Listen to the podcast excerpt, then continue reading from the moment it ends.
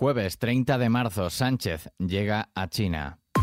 ISFM Noticias con Daniel Relova. El presidente del gobierno español, Pedro Sánchez, ha llegado a China para participar en varios eventos de carácter económico y reunirse con las principales autoridades del país, entre ellas su presidente Xi Jinping, con quien analizará la situación en Ucrania. La primera actividad de su agenda será su participación en el Foro Económico de Boao, conocido como el Davos Asiático, y en el que intervendrá en su inauguración junto con otros líderes internacionales. Después se desplazará a Pekín, donde el viernes mantendrá encuentros con Xi. Esta visita se realiza por invitación del presidente chino y con motivo del 50 aniversario del establecimiento de relaciones diplomáticas entre los dos países. Pero la guerra en Ucrania estará en el centro de la conversación de Sánchez con el presidente chino. Será el primer líder europeo que se verá con él en Pekín después de que el líder asiático se reuniese en Moscú con el presidente ruso Vladimir Putin para exponerle sus planteamientos para la paz. Mientras, el Pleno del Congreso convalida hoy el Real Decreto Ley con el que el Gobierno de coalición culmina su reforma de las pensiones y que saldrá adelante con el apoyo de los socios parlamentarios habituales.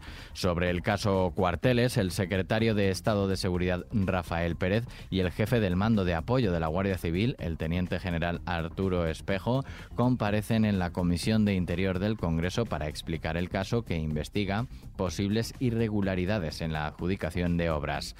Y la gestación subrogada saltó ayer a la arena política después del caso de Ana Obregón. El gobierno de forma unánime se mostró en contra de la gestación subrogada. Escuchamos a las ministras María Jesús Montero, Irene Montero y Pilar Alegría. Y por último al ministro de Presidencia, Félix Bolaños. No estamos a favor de la gestación subrogada, siempre lo hemos dicho. Creemos que es una forma más de explotación del cuerpo de la mujer. Está reconocida en nuestro país legalmente como una forma de violencia contra las mujeres y sobre todo que no se olviden de la realidad de esas mujeres precarias. Mi opinión es que es una explotación hacia la mujer y un daño a los intereses superiores del menor. No es solo mi opinión, sino también la última sentencia del Tribunal Supremo. Sí le digo que en España los vientres de alquiler están prohibidos por nuestra ley. Y están prohibidos por nuestra ley porque los cuerpos de las mujeres ni se compran ni se alquilan para satisfacer deseos de nadie.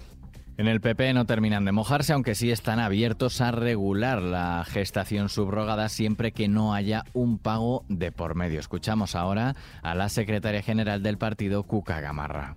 Yo creo que ese es un aspecto complejo que merece de debates profundos y serenos, ya que afecta a muchas eh, cuestiones morales, éticas, religiosas.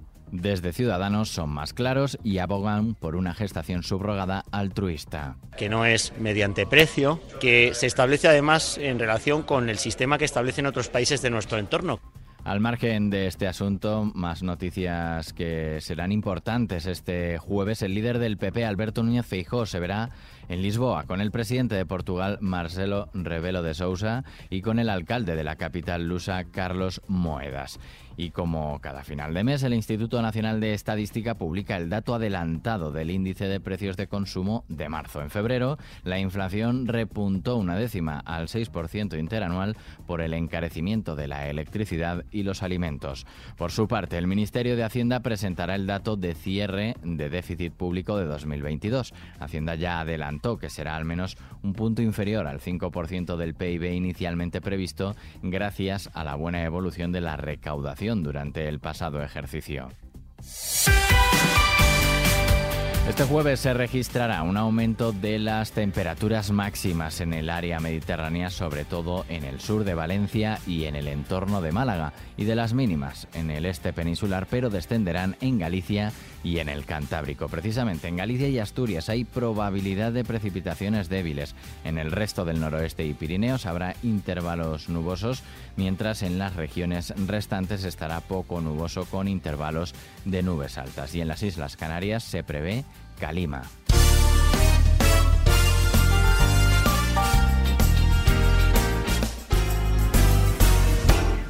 Where do I go?